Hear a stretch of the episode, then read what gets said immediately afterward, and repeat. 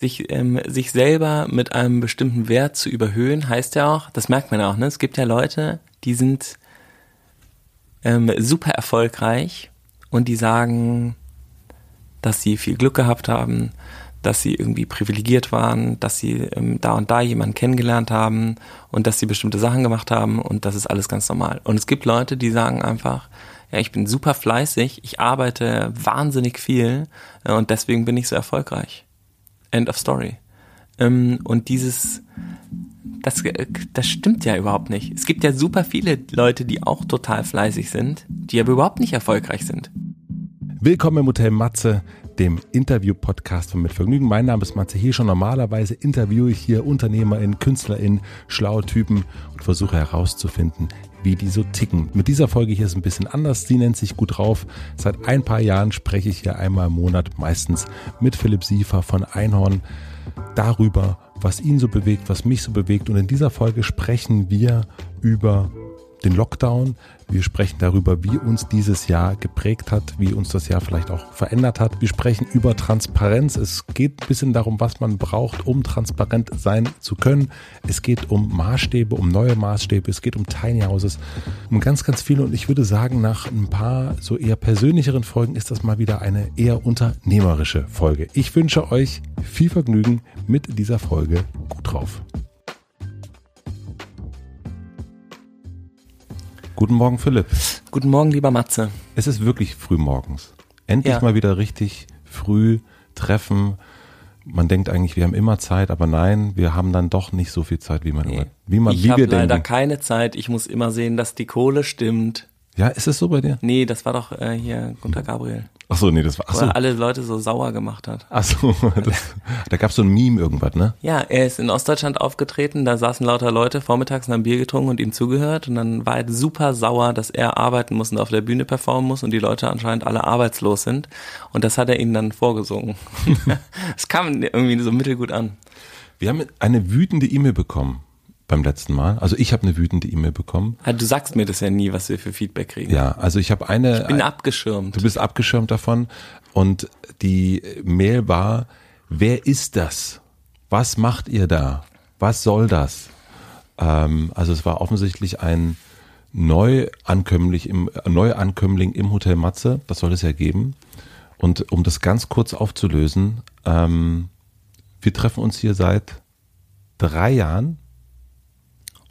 Jeden Monat, meistens, fast immer. Äh, wir haben uns kennengelernt im Hotel Matze, als ich dich interviewt habe. Und dann haben wir gesagt, lass uns das doch monatlich machen und tauchen quasi ein und tauschen uns aus. Du, Gründer von Einhorn, Familienvater, ich Gründer von Mit Vergnügen, Familienvater, Podcaster, du Weltretter, ich Bademeister. Und so. Lampenverkäufer. Und Lampenverkäufer.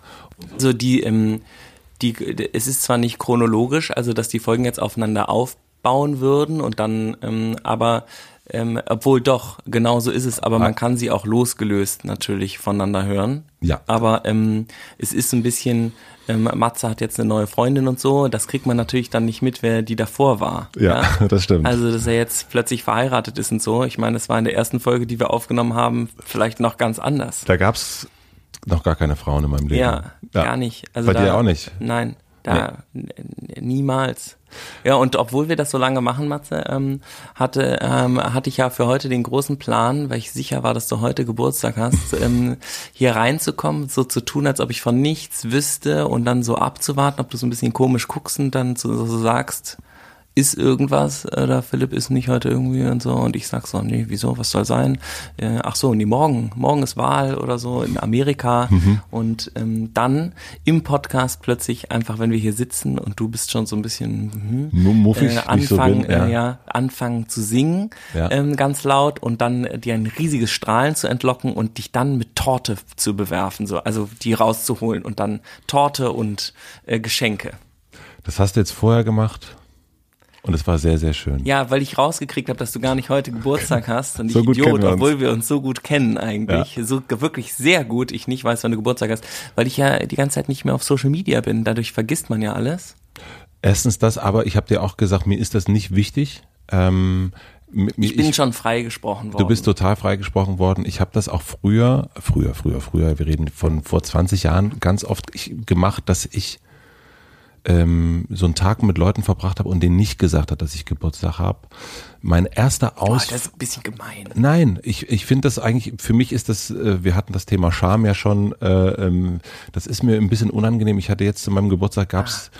gab's dann auch plötzlich irgendwann so ein Ständchen und so ein dies, das. Es ist mir wirklich da, ähm, das ist mir nix. Und ich erinnere mich Stimmt. an die erste Buch auch so, ne? an die erste Reise, die ich mit Stefanie gemacht habe. Da waren wir in Kopenhagen bei einem Bekannten von mir. Und das, wir waren da auch an meinem Geburtstag. Und das war aber ganz schön, weil wir heimlich war mein Geburtstag. Das haben wir so dann im Gästezimmer heimlich hat sie mir was geschenkt. Und er wusste das nicht. Und er hat es dann, ich glaube, das Jahr später gecheckt und war so ganz, du warst bei uns, ihr wart bei uns und ihr habt es nicht gesagt, was ist mit euch los? Ja. Und, äh, das aber, ist aber auch weird. Es ist ein bisschen weird, aber es ist ein, ein bisschen. Ist ein bisschen weird, aber ich finde es auch schön, dass ähm, das macht den Tag ja auch besonders, wenn man den so für sich feiert und äh, wenn man den so in so einem Bewusstsein so gestaltet, wie man das ganz genau will und so. Und ich, ich hatte einen ganz tollen Geburtstag.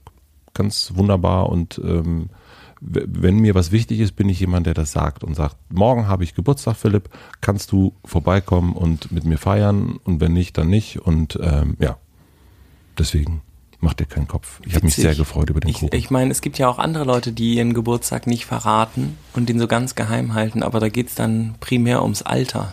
Ach so. Ist ja, es nee. bei dir vielleicht auch so, nee, Matze, dass du, ähm, dass du dich schämst für dein Alter? Nein, Ganz und gar nicht. Ich finde das, ich bin 41, ich finde es total ähm, 0,0 hm. problematisch. Okay, gut. Nee, das. Haben wir das geklärt? Haben wir das auf jeden Fall. Können geklärt. wir einen Haken dran machen? Ich weiß auch nicht, wann du Geburtstag hast. Mir zum Beispiel ist mein Geburtstag extrem wichtig. Wann hast du Geburtstag? 20.12. 20.12. Das ist mir sehr, sehr wichtig. Mhm, okay. Wirklich. Ich ja. mache immer eigentlich eine Party, ist aber kurz vor Weihnachten, deswegen können sehr, sehr viele Leute Mhm.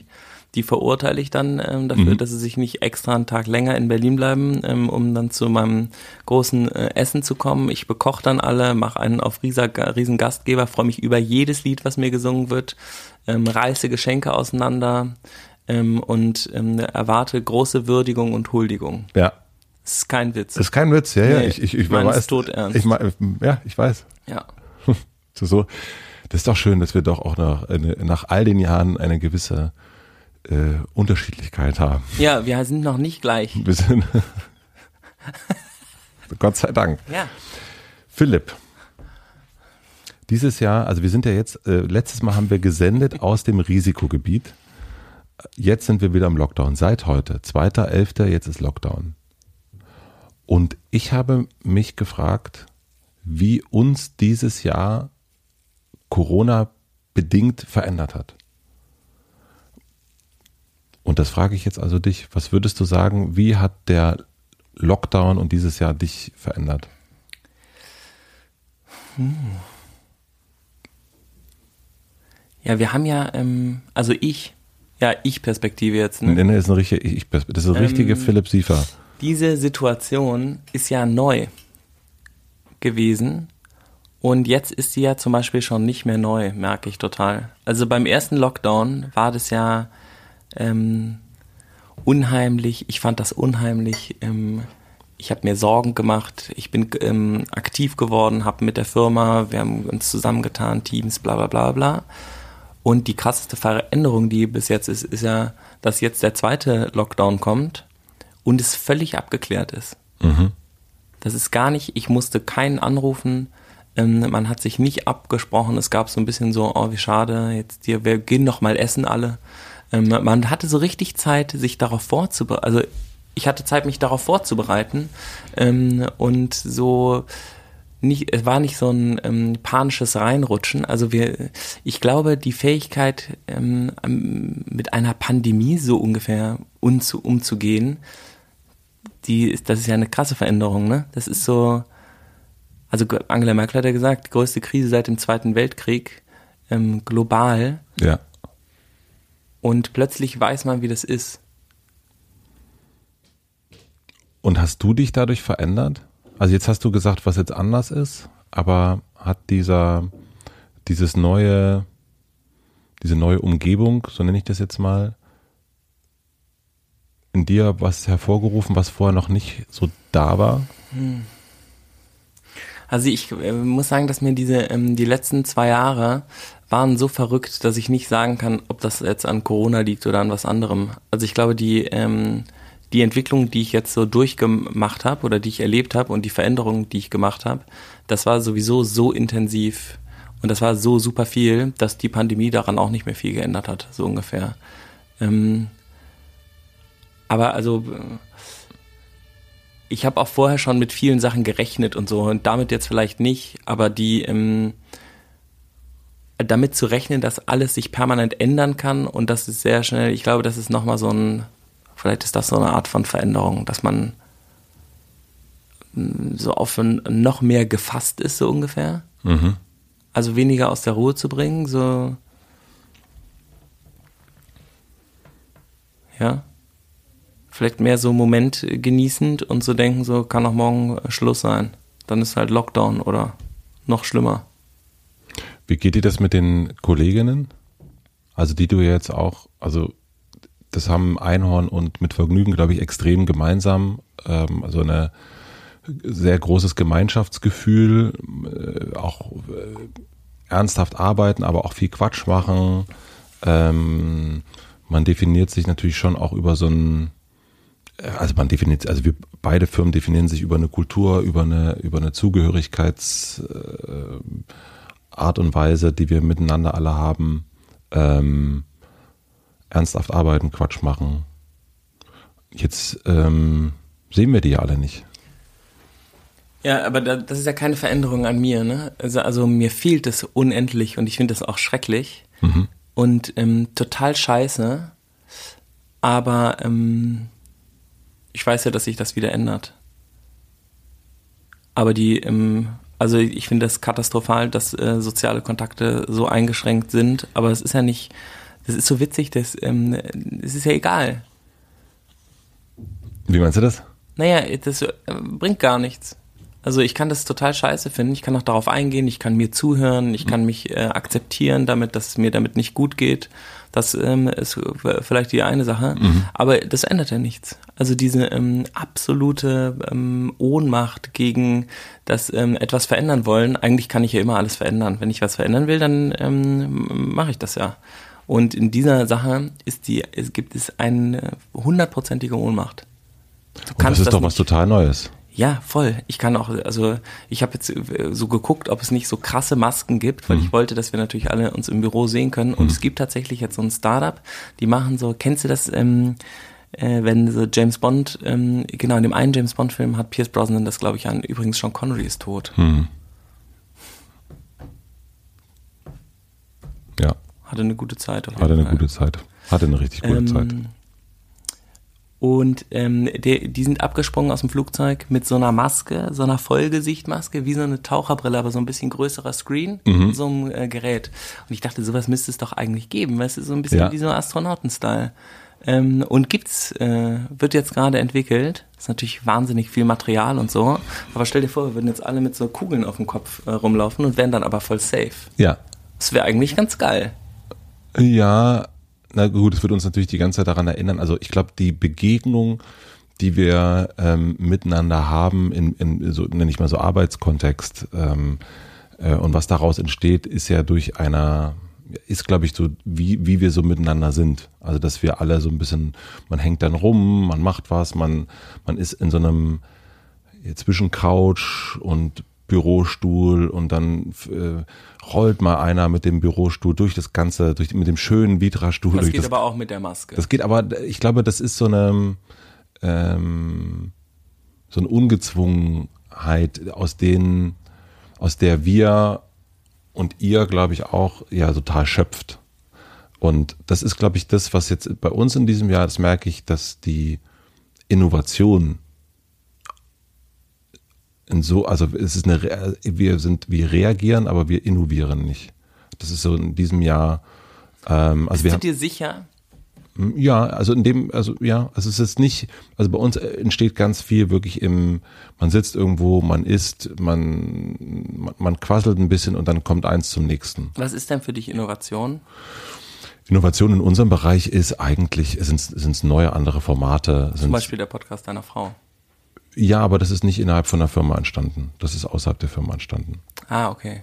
Und, ähm, und das Podcast-Thema ist nochmal ein anderes Thema, weil es so ein bisschen parallel ist und nicht ganz in, in der großen Mitvergnügen-Familie drin ist. Hm. Ähm, und da merke ich schon, dass, dass, es, dass uns das, also wir reagieren, wir reagieren, glaube ich, sehr, sehr gut, äh, wie wir das machen. Aber man verfolgt eben nicht die eigenen Ziele und die eigenen Vorhaben, sondern man reagiert auf das und richtet dann das eigene Tun darauf aus. Und das ist schon was anderes, finde ich, als, als früher. Ja, also ich, äh, ich bin mir unsicher, weil die, es gibt ja unterschiedliche Arten von Innovation. Also Bettina würde jetzt sagen, es gibt ja die horizontale und die vertikale Innovation. Ja. Und wenn du jetzt von vertikaler Innovation sprichst. Bettina ist ein Coach, mit der wir arbeiten. Eine Coachin. Coachin. Würde und man Coachin sagen? Nee, man, sagt Coach. nicht Gender, das war mhm. Gut, okay. Ja. Hör mal doch. Ähm, aber ähm, genau, das ist dieses New Work Needs Inner Work äh, Ding. Ähm, und vertikal ist ja so etwas auf die komplett neue Stufe heben, also eine komplett ganz neue Ebene einziehen. Also mhm. mit Vergnügen wäre jetzt plötzlich nicht mehr im Internet, sondern in der Wolke oder so, ja. weiß ich nicht. Und ähm, horizontale Innovation, ich erzähle das jetzt für euch, ne? Matze mhm. weiß es natürlich, der ist ja auch bei Mitina auf der Couch. Und ähm, die Horizontale ist die Optimierung eines bestehenden Systems, was auch super viel Innovation bedeuten kann. Zum Beispiel die Automobilindustrie in Deutschland ist horizontal super stark, vertikal absolut kacke. Mhm. Ähm, bis jetzt. Jetzt, vielleicht ändert sich ja jetzt was. Das wäre natürlich toll.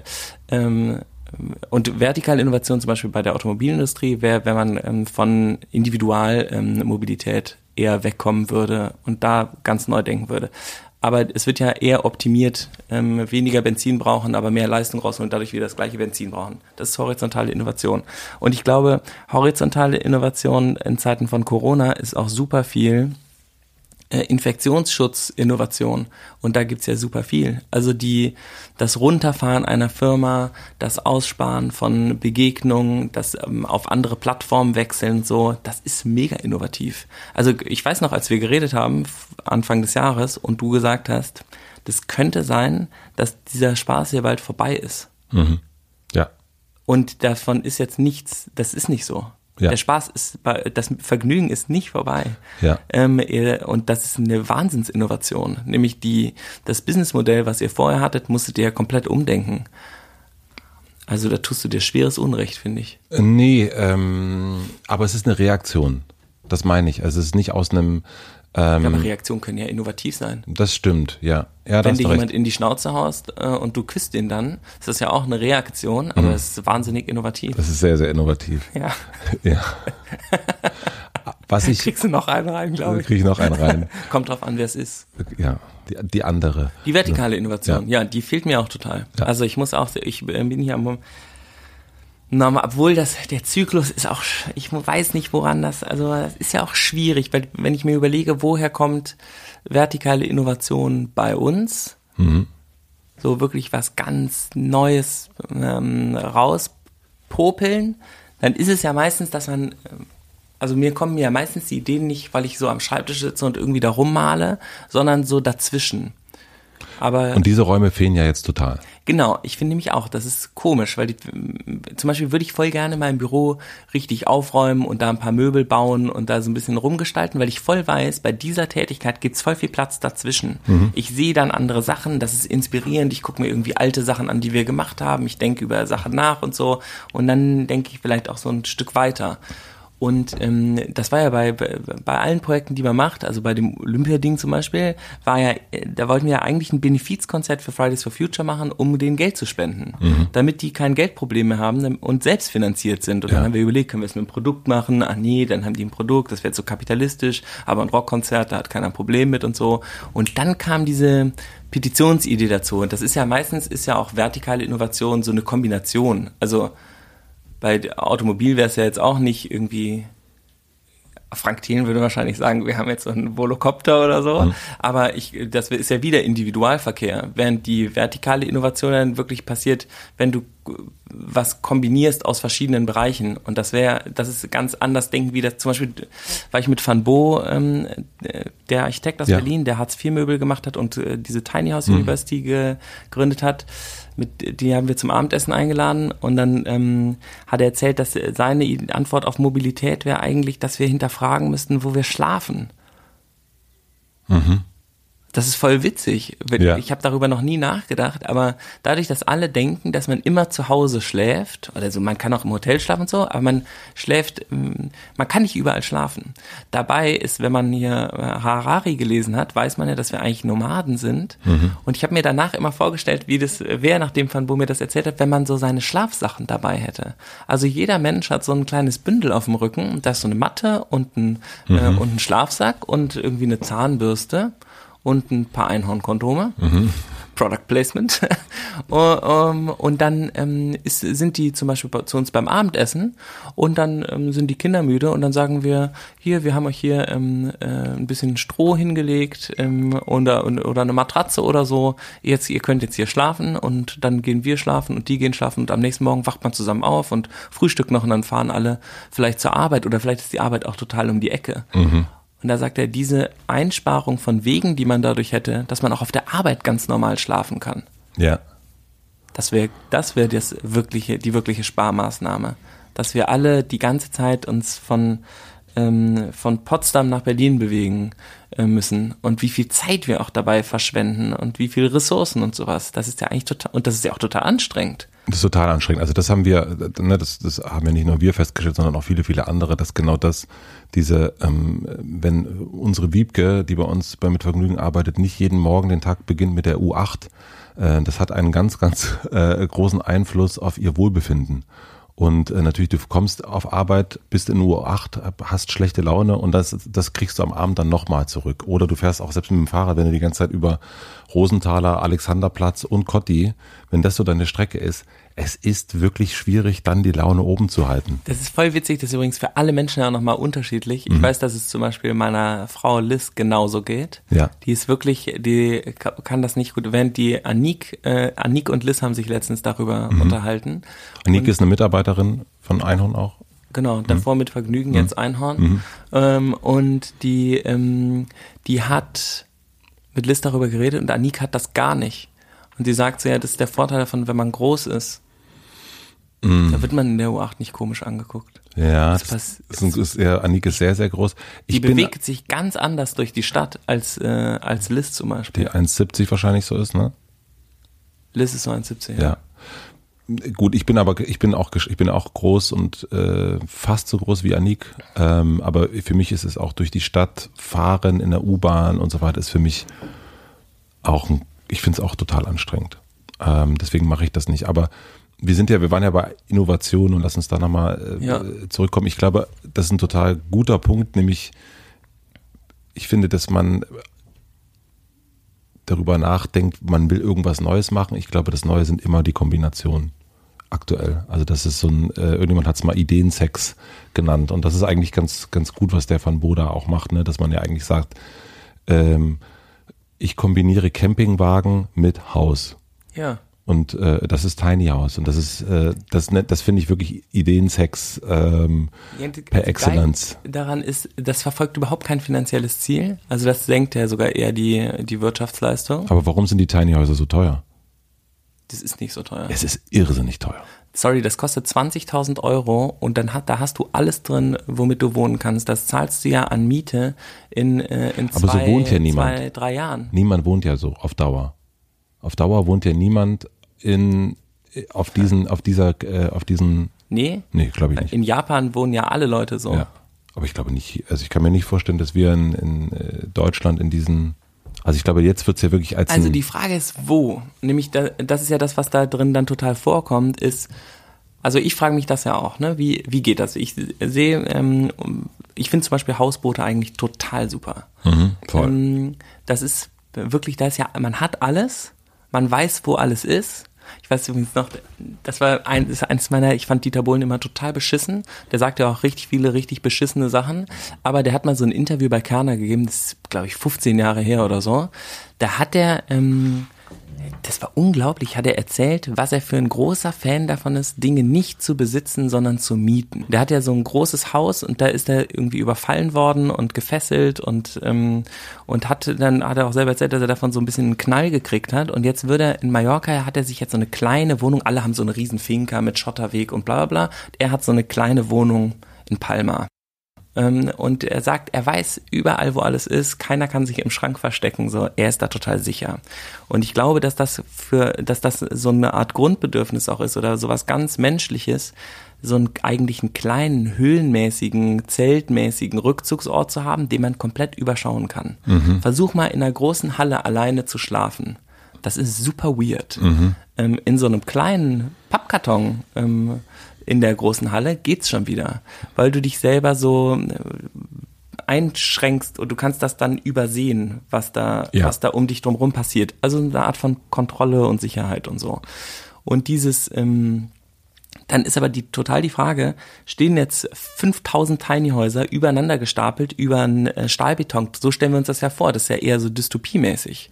Aber so würde Van Bo das ja gar nicht machen, sondern die, das Wichtige ist ja dann, das ist also der Platz zum Schlafen, wo man auch mal individuell kochen kann oder sich zurückziehen kann. Mhm. Aber zum Arbeiten oder zum Spielen oder zum Sport machen oder zum Essen oder sowas könntest du das ja auch verlassen. Mhm. Und dafür gibt es diese Gemeinschaftsflächen. Und diese, ähm, diese Art zu denken haben wir ja gerade nicht, sondern wir haben alle so große Rückzugsorte eigentlich, obwohl wir den ganzen Tag nicht da sind. Ähm, und dann gehen wir in ein Restaurant und sowas. Aber diese Zwischenplätze, dass irgendwie die Straßen Wiesen sind, auf denen man draußen sitzen kann, wo man sich wirklich, dass man sich draußen wirklich bequem machen kann. Oder dass es auch große Indoor-Räume gibt, so wie Museen und Bibliotheken, davon aber eben viel, viel mehr, wo man sich aufhalten kann tagsüber. Mhm. Und es ist normal. Es gehört zum sozialen Leben dazu, dass du irgendwie tagsüber bist natürlich nicht zu Hause, sondern du bist in der ähm, Katarotschonga, ähm, weil da immer das Leben steigt ähm, und deine Freundinnen und Freunde sind auch immer alle mhm. da. Ähm, und so denken wir aber gar nicht als Gesellschaft. Wir denken an ähm, das Individuum hat seine Wohnung und seinen Raum und da füllt es das mit seinen eigenen ähm, ja. individuellen Vorstellungen, was ja irgendwie auch voll schön ist. Ne? Es gibt ja so Leute, die haben dann irgendwie eine Vasensammlung zu Hause oder so, das ist dann ganz toll. Aber ähm, ein von der Gemeinschaft gestalteter Ort der schön ist für alle, ist ja super wertvoll. Aber das ist ja voll wenigen Leuten vorbehalten. Zum Beispiel ähm, ähm, ein Museum, irgendwie total imposantes Gebäude, riesig groß, die Kunst hat dort Raum und so. 15 Euro Eintritt. 15 Euro Eintritt ähm, und ähm, man muss sich auch noch für Kunst interessieren. Ähm, dabei ähm, diese Verbindung davon, die Vasensammlung so zu öffnen, dass dort alle sitzen können, das macht ja auch total was mit den Leuten.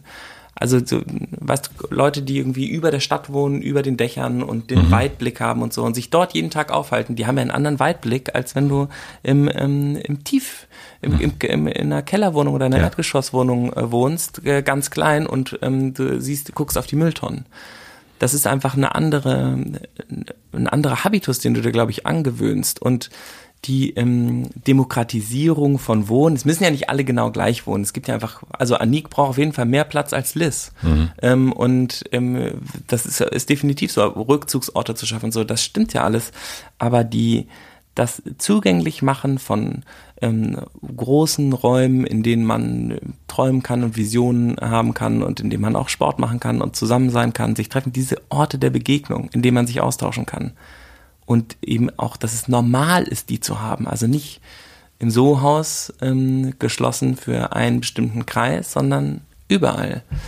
Das wäre schon geil. Das heißt, dass die, die Annahme ist, wenn nach Van Bo, wir leben alle in viel kleineren Räumen für uns selbst, besitzen sehr, sehr viel weniger und öffnen die, ähm, die Gemeinschaftsräume. So, das wäre jetzt gerade eher so das, was ich denke. Okay. Mhm. Ähm, aber bei Van Bo ist es schon so, dass er sagt, ähm, Wohnraum in der Stadt ist sehr teuer. Das ist ein großes Problem für viele Leute, weil viele Leute gar nicht so viel Geld haben. Ja.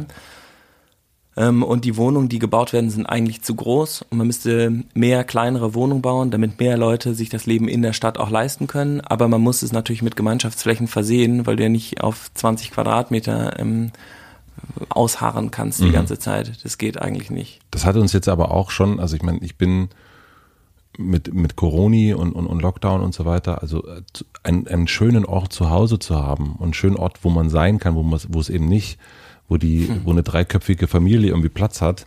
Äh, wenn wir jetzt uns vorstellen, wir würden alle in einem eher Tiny House Situation leben, Ja, ähm, holla die Waldfee. ja.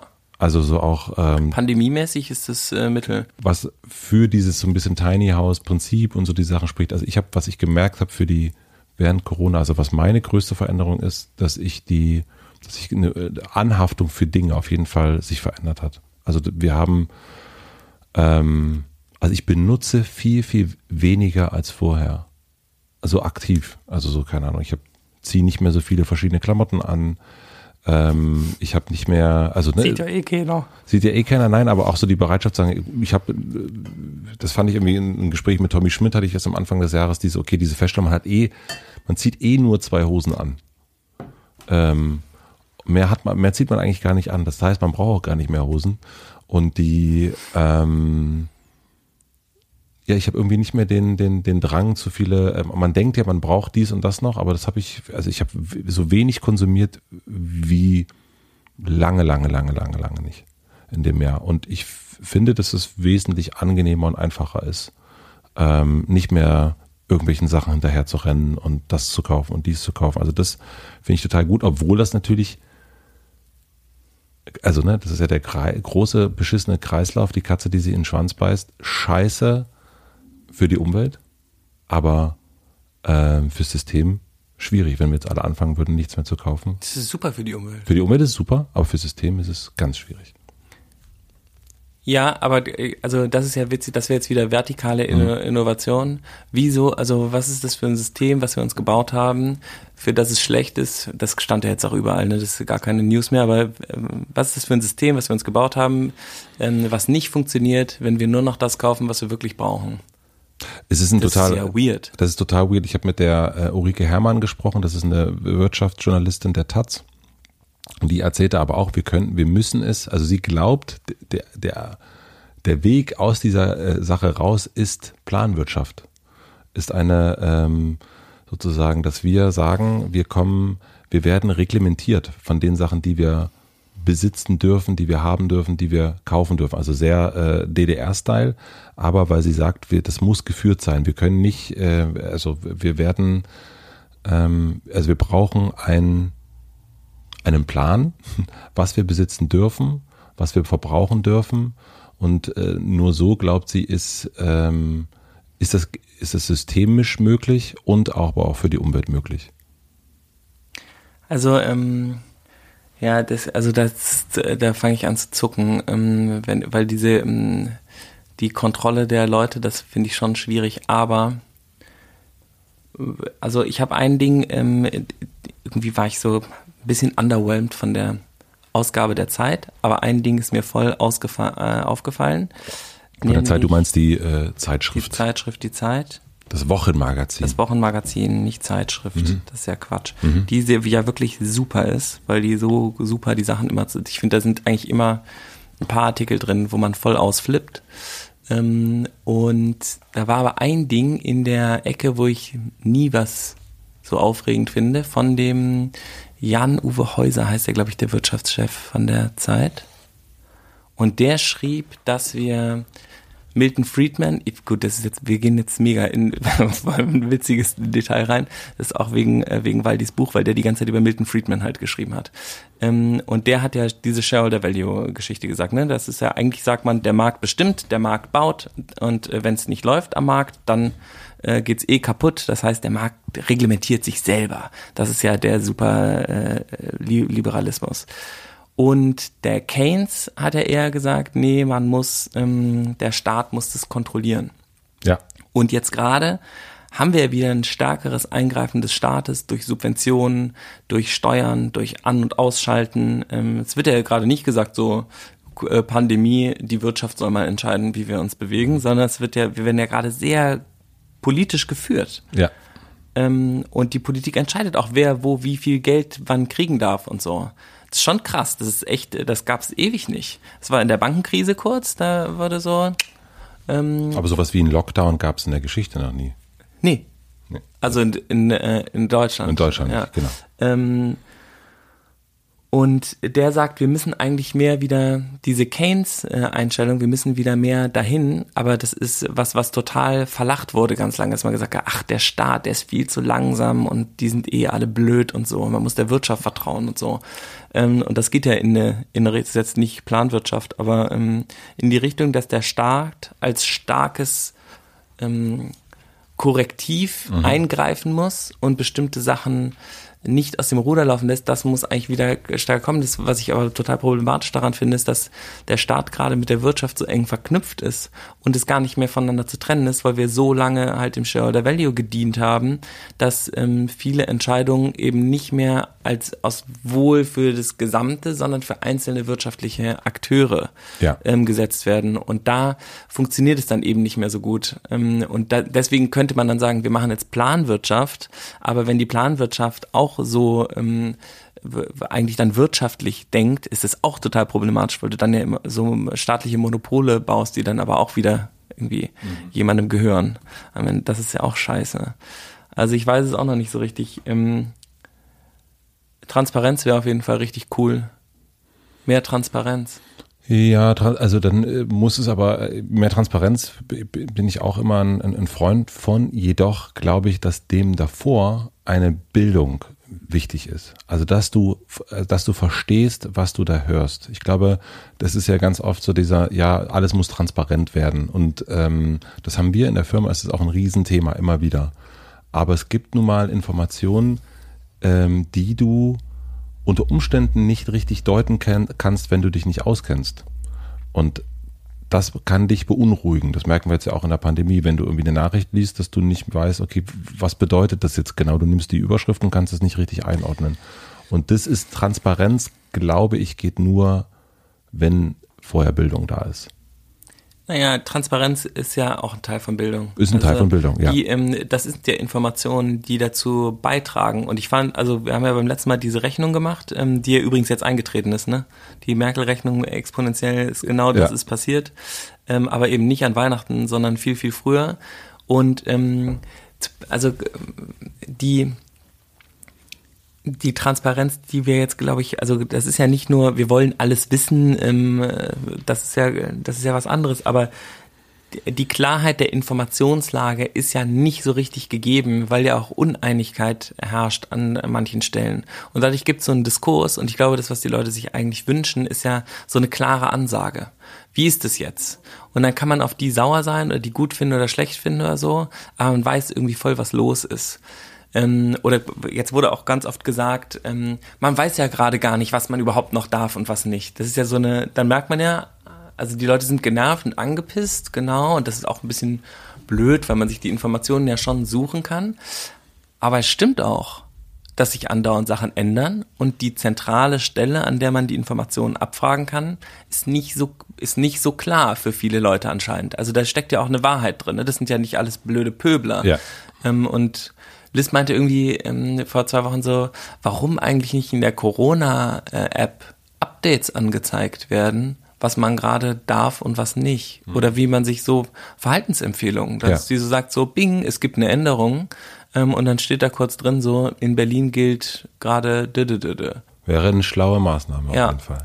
Und dass man sich, ähm, und vielleicht auch die Wahl zu haben bei der Corona-App zu sagen, doch, ich weiß, das ist datenschutzrechtlich äh, bedenklich, aber ich gebe euch meine Geodaten. Also ich gebe sie auch Instagram und Facebook, ähm, aber der Corona-App kann ich sie gar nicht geben. Obwohl es vielleicht helfen würde, es besser einzudämmen. Nämlich das ist ja das, die ist ja datenschutzmäßig so geil gemacht, dass sogar der Chaos Computer Club äh, sie, sie toll findet. Ähm, aber dadurch ähm, kriegt man ganz viele Informationen nicht. Ähm, und natürlich ist es voll wichtig, dann in wessen Händen liegen denn diese Informationen und wie kriegt man das gesichert und tralala. Aber das fragen wir bei den, bei TikTok fragen wir uns das ja auch nicht. Und das finde ich ist so, das ist auch so ein Informationsgap, der dort besteht. Und ich will natürlich auch nicht, dass da alle Informationen jetzt, in, aber die Möglichkeit, es zu tun, und es wieder zurückzunehmen oder informiert zu werden, wäre schon gut. Ist übrigens auch witzig, weil das ja gar nicht so einfach ist. Ne? Wir haben, es gab eine Zeit lang so einen Finanzbericht. Sag mal, wo ist eigentlich der Finanzbericht? Der kam aber lange nicht mehr. Da muss ich mal nachfragen. Äh, der war auf jeden Fall, der war am Anfang unklar. Da wurde eine Umsatzzahl gesagt vom Monat und ein Kontostand, glaube ich. Damit kann man, ähm, und das waren dann die Informationen, die die Leute verarbeiten sollen. Das ist genau das, wo du sagst, da fehlt jetzt die Bildung. Genau. Also ich konnte damit vielleicht was machen, aber ganz viele andere, die nicht den Überblick haben, für die war das so ein bisschen, waren das zwei Zahlen, die eigentlich bedeutungslos. Und dann haben wir gesagt, also es muss eine Relation hergestellt werden zum Monatsumsatz vom Vorjahr und von diesem Jahr Mhm. und die Monate davor und von diesem Jahr. Und dann am besten in einer Kurve, damit man sieht, entwickelt sich es nach oben oder nach unten, auf einen Blick erfassbar. Ja. Und das ist ja dann aber alles auch transparent machen von Informationen oder das nicht mehr nur transparent machen, sondern natürlich auch eine ähm, verständliche Aufarbeitung, also so eine Art intuitive, intuitiv wahrnehmbare Transparenz vielleicht, ja. Also nicht nur Informationen bereitstellen, man kann ja auch Informationen bereitstellen und niemand hat was davon. Dann Ja. sagt man, wir sind doch total transparent, hier ist doch alles, ähm, aber die sind so schlecht aufgearbeitet, dass niemand rafft, was da drin steht. Ja, das stimmt. Ich glaube aber dennoch, dass es so ein bisschen diese, ähm, also das ging ja, ist ja ein großes äh, Thema auch gewesen. Also bei euch war das gar nicht ein Thema, aber äh, Kurzarbeit, warum wird das gemacht, was bedeutet das und so weiter und so fort. Und das, da merkt man ja genau Stimmt. an der Stelle, dass die, dass das Transparenz, dass es ganz schwierig ist. Also weil du, mh, weil dir fehlt, glaube ich, wenn du als, keine Ahnung, wenn du neu in einem Unternehmen bist, also wenn du vielleicht irgendwie fünf, sechs Jahre dabei bist, dann weißt du, okay, so ähm, so entscheiden die, die das ist das ist die Kultur, äh, die steht vielleicht irgendwo aufgeschrieben, aber am Ende ist es ja ein Gefühl, wie du zueinander stehst. Also äh, hast du das Gefühl, dass deine, dass die Finanzleute deiner Firma, dass sie die richtigen Entscheidungen Das ist treffen? alles Vertrauen. ist, das ist Vertrauen, auf jeden Fall. Und du kannst du das deuten oder kannst du das nicht richtig deuten. Äh, wenn jemand Neues einfällt, dann ist der vielleicht überrascht, weil im Vergleich zu einer Firma davor viel zu viel, also krass Inform also ganz viel, ganz viel Transparenz da ist und er kann es aber überhaupt nicht deuten. Ähm, also das ist ähm, die Transparenz. Ich glaube, dass man Ja, aber das ist doch die Kombination. das ist die Kombination. Ich glaube aber, dass man da hinkommen müsste, eigentlich zu sagen, okay, das, das ist die Transparenz, für die wir uns entscheiden als Firma. Also das, das, das würden wir gerne haben. Ich glaube nicht, dass es so eine 100 Prozent, also es kann sein, äh, aber bei einer großen Firma ist, glaube ich, irgendwann so die Entscheidung, okay, das ist die Transparenz, die wir einziehen, weil wir herausgefunden haben, das und das ist an Bildung da und dann auch sukzessiv weitergeht. Und dann geht es aber darum, wenn jemand, wenn es ein Onboarding gibt, muss da eine Weiterbildung auf der Ebene stattfinden, dass du das einordnen kannst. Also es ist ja, äh, wofür braucht man die Transparenz und was wollen die Leute haben? Das ja, wäre ja die Frage, ne? Also wird, und, und wofür? Also was, was soll das helfen, so ungefähr? Und wenn die, ähm, die, das ist ja total oft so, dass Transparenz nicht gegeben wird, weil durch das, ähm, weil damit ähm, bestimmte Interessen ähm, transparent gemacht werden würden. Also wenn du, wenn man straight jetzt sagen würde bei einigen Firmen, äh, wieso sie das eigentlich so machen, wäre die Antwort total oft, das machen wir, um ähm, persönliche, persönlichen Reichtum zu maximieren. das wäre die wahre Antwort. Ja, ich habe das überlegt, ich habe den neuen Film von äh, Sacha Baron Cohen gesehen, Borat Nachfolgemovie oder so. Ähm, und ich habe gedacht, sowas müsste man eigentlich mal so als Wirtschaftsdokumentation ähm, drehen. Dass man so einen Borat hat, also Waldemar zum Beispiel, der tatsächlich aus Kasachstan auch noch kommt. Ähm, und der setzt sich vor lauter ähm, Vorstände und sagt, sie hätten in Kasachstan, wäre erfolgreicher Unternehmer und er wollte von ihm lernen, wie er jetzt, ähm, aber er wäre nicht so reich, ähm, wie jetzt die Vorstände in Deutschland und wie sie das denn machen würden. Und dann ähm, erklären die eigentlich Shareholder Value und dann sagt er, ach so, das heißt, ähm, du verdienst einfach tausendmal so viel wie die Leute, die für dich arbeiten. Und dann sagt er, hey, genau so ist es. Und dann sagst du, ja, aber ist das nicht total ungerecht? Also bist du tausendmal so schlau oder arbeitest du tausendmal so viele Stunden oder ähm, woher kommt die Idee, dass du tausendmal so viel verdienst? Und dann sagen die, ja, entweder sind die dann so, äh, ja, komisch, oder die sagen, nee, natürlich, ich habe das ja gegründet. Also zeigen das Selbstverständnis davon, von dem System, in dem das normal ist, dass das genauso ist. Was ja eine lustige ähm, Transparenzmachung dieses Gefühls ist, dass ähm, Privilegien total okay sind und man gar nichts daran verändern muss. Ja. Und das finde ich ist, ähm, das ist natürlich bei der Transparenz dann voll schwierig, nämlich wenn, ähm, bei, bei vielen Sachen würde es darauf, glaube ich, hinauslaufen. Es muss intransparent sein oder du kannst das nicht sagen, obwohl es ja voll offensichtlich ist. So offensichtlich wie das, äh, dass Donald lügt, ähm, sind total, bei voll vielen Konzernen muss man nur gucken, wem gehört äh, dieser Konzern ähm, und dann weißt du ja, wieso mhm. die das machen, was sie machen. Ja. Machen ja nicht ihr Produkt ähm, äh, so Diabetes fördernd oder ähm, Adipositas fördernd oder irgendwie überhaupt gesundheitlich ähm, schwierig, weil das äh, weil das so schlecht für sie persönlich ist. Mhm. Sie tun das ja, weil sie das, weil sie das verkaufen können, damit möglichst viel Geld einsparen an einer Stelle und da, wo sie das Geld sparen, bleibt ja mehr für sie selber übrig und das mhm. ziehen sie dann halt raus. Mhm. Macht das mal transparent. Also das wäre, das, das geht ja nicht. Ja.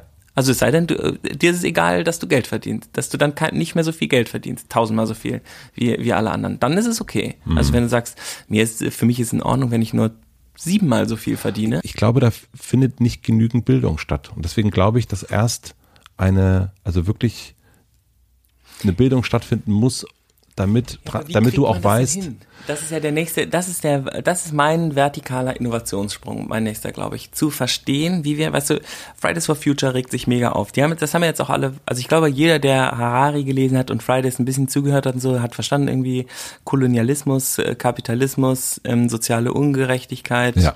ähm, vielleicht noch irgendwie Patriarchat, ähm, und dann ähm, Klimawandel. Alles, das ist alles ein maximal komplexes, aber alles ein Problem. Mhm. Wie könnte man das Problem lösen?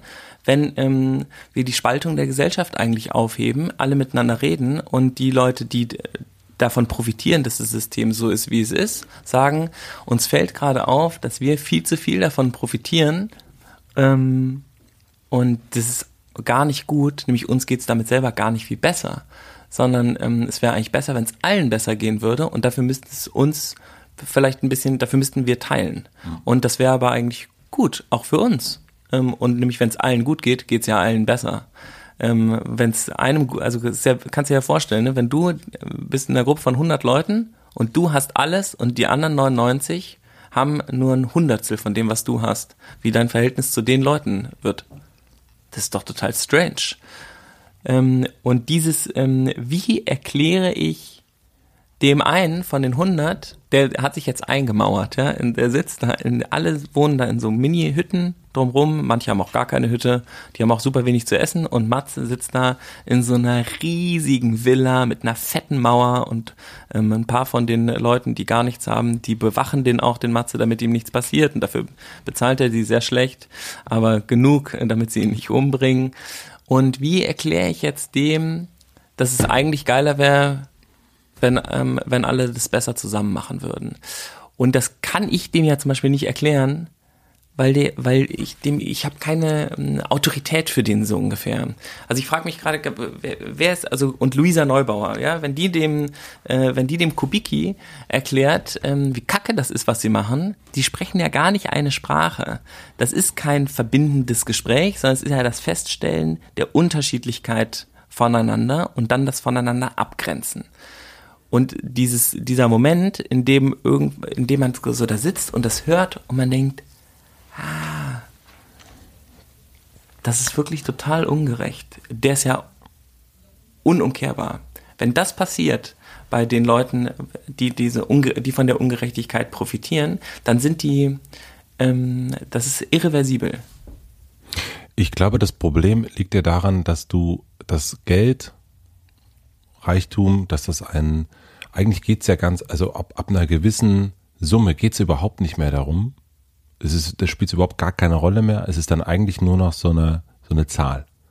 Und ja. es ist wie ein, und dadurch, dass wir Kenn alles, dadurch, dass wir alles äh, nach Zahlen messen, also äh, alles geht darum, ähm, eine Stunde mehr, eine Stunde weniger, wie können wir uns, dadurch ist das Geld eigentlich der, du, du holst dir einen Eigenwert daher. Du holst dir deinen Selbstwert, wie viel Millionen oder auch nicht Millionen du hast. Obwohl du sagen könntest, na, ich habe ja genug.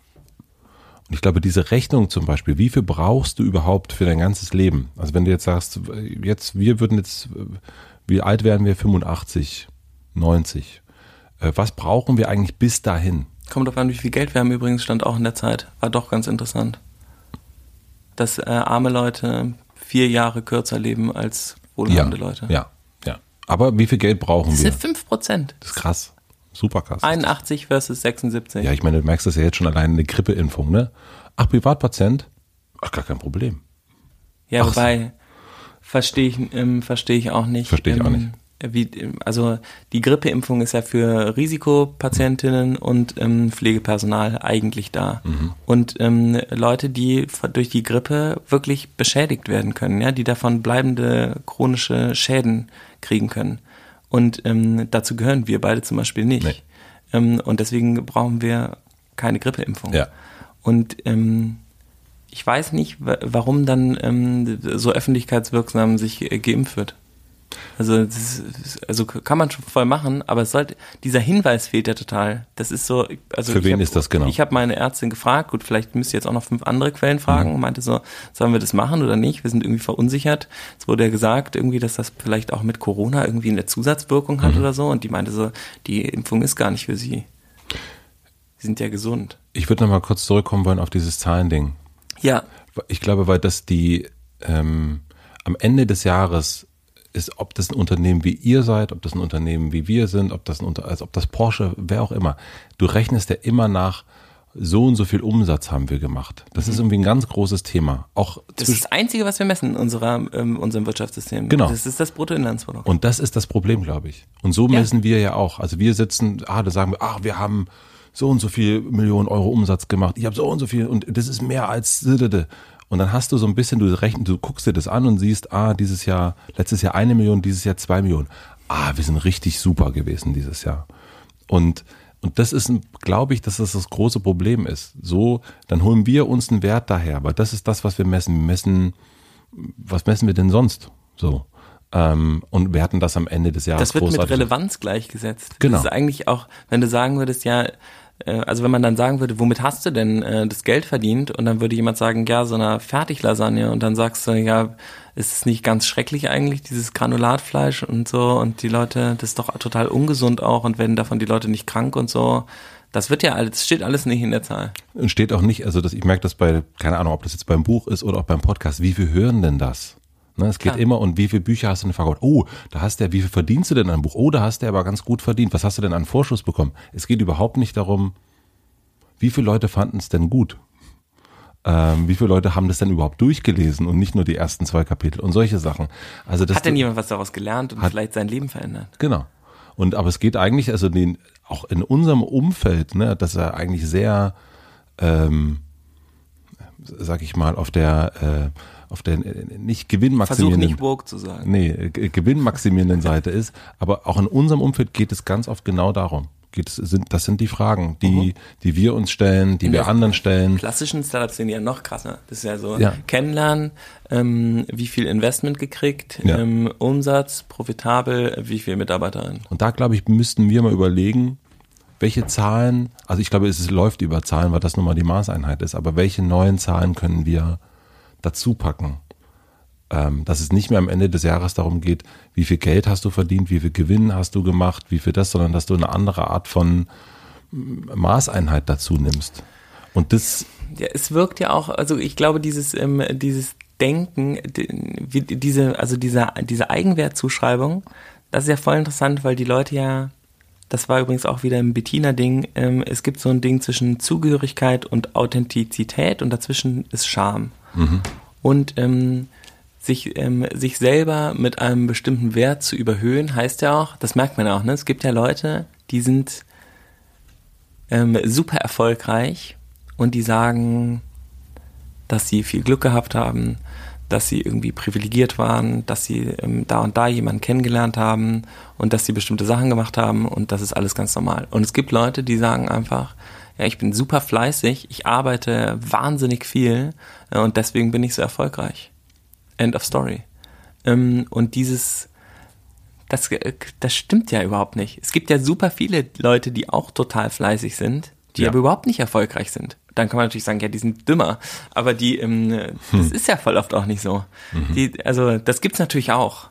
Aber die, ähm, die Idee, dass ähm, man selber so ein bestimmtes äh, also dass man das alles verdient. Das wünscht man sich ja eigentlich, ne? Also Matze ist ähm, Milliardär, weil er der Beste von uns allen ist. Genau, und das ist ja totaler Bullshit. Ja. Und daran muss man, aber man Aber das nimmt. ist voll scheiße, weil das kannst du ja nicht, wenn du das zugibst. Der Moment, in dem du das zugibst, ist ja der Moment, in dem du dich dann enteignest oder so und sagst, eigentlich habe ich das nicht verdient. Das ist totaler Bullshit. Ähm, und wir müssen mehr teilen. Das ist aber so eine Art ähm, äh, Zugeben auch davon, dass man nicht besser als andere ist. Und dieses, das nimmt dir ja deinen Status. Dieses ganze Privilegien-Ding mit der fetten Karre angekommen, die Leute, die dich bewachen, all dieser Zirkus, der um dich passiert, der dir diese Bühne gibt, die dich dann dahin bringt. Du musst es loslösen. Du musst es von deiner äh, Identität lösen. Ne, du musst, also das fand ich, ich habe letzte Woche dann Andrea bist du aber nichts Besonderes mehr. ich, ich habe letzte Woche mit Andrea Petkovic gesprochen darüber. Und die sagte, das ist äh, ganz wichtig, dass sie, wenn sie auf den Platz geht, ähm, Tennisspielerin, ähm, dann will sie als Tennisspielerin die absolut Beste sein. Und sie will natürlich den anderen, die andere auf dem Platz auch besiegen. Sie will gewinnen.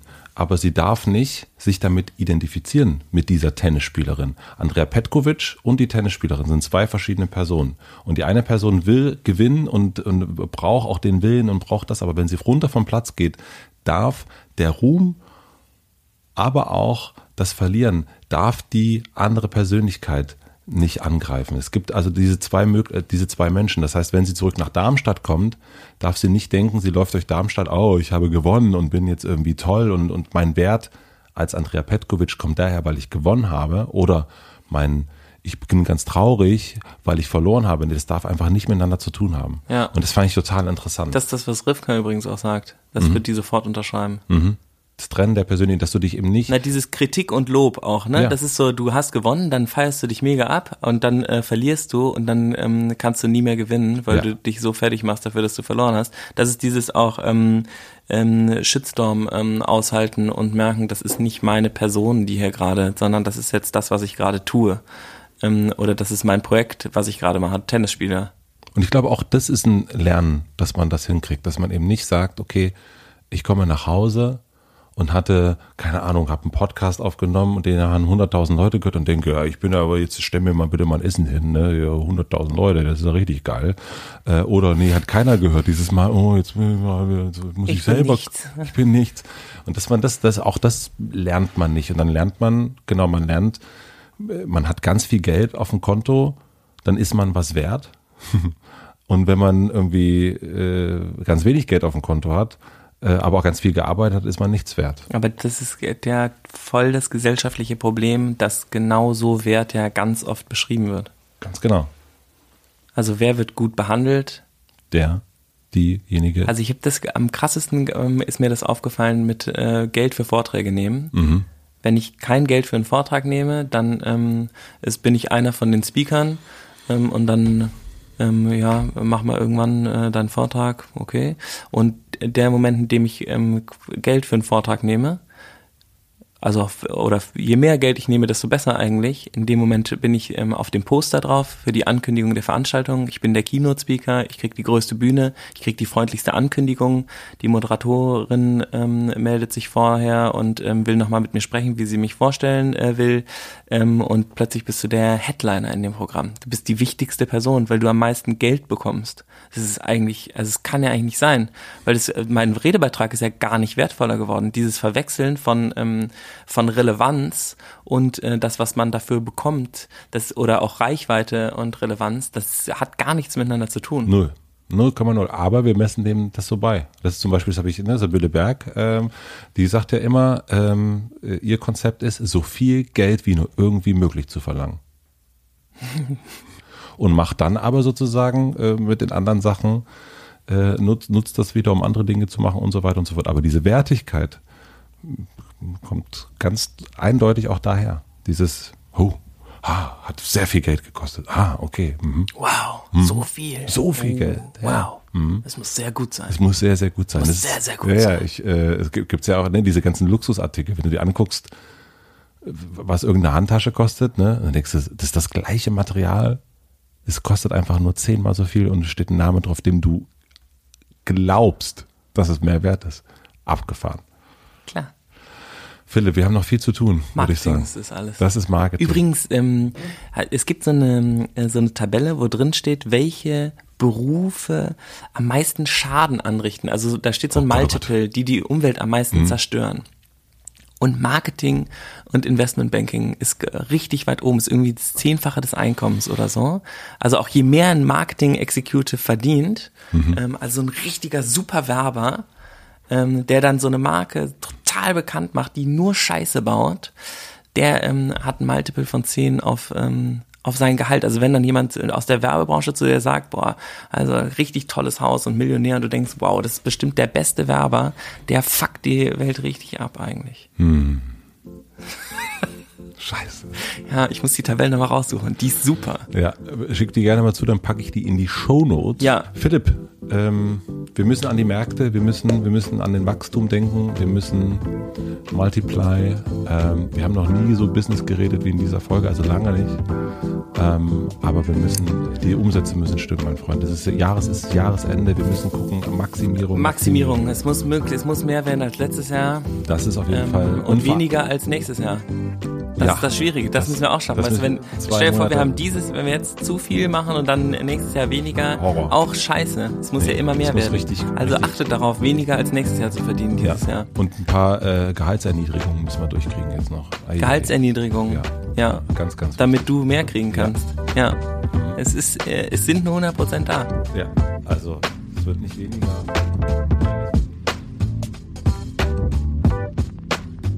Das war gut drauf im November. Kommt gut durch den Lockdown, passt gut auf euch auf. Wir hören uns hier wieder nächste Woche Mittwoch. Und wenn alles gut geht, sitzt dann hier Campino. Ich freue mich wahnsinnig drauf. Bis nächste Woche, euer Matze.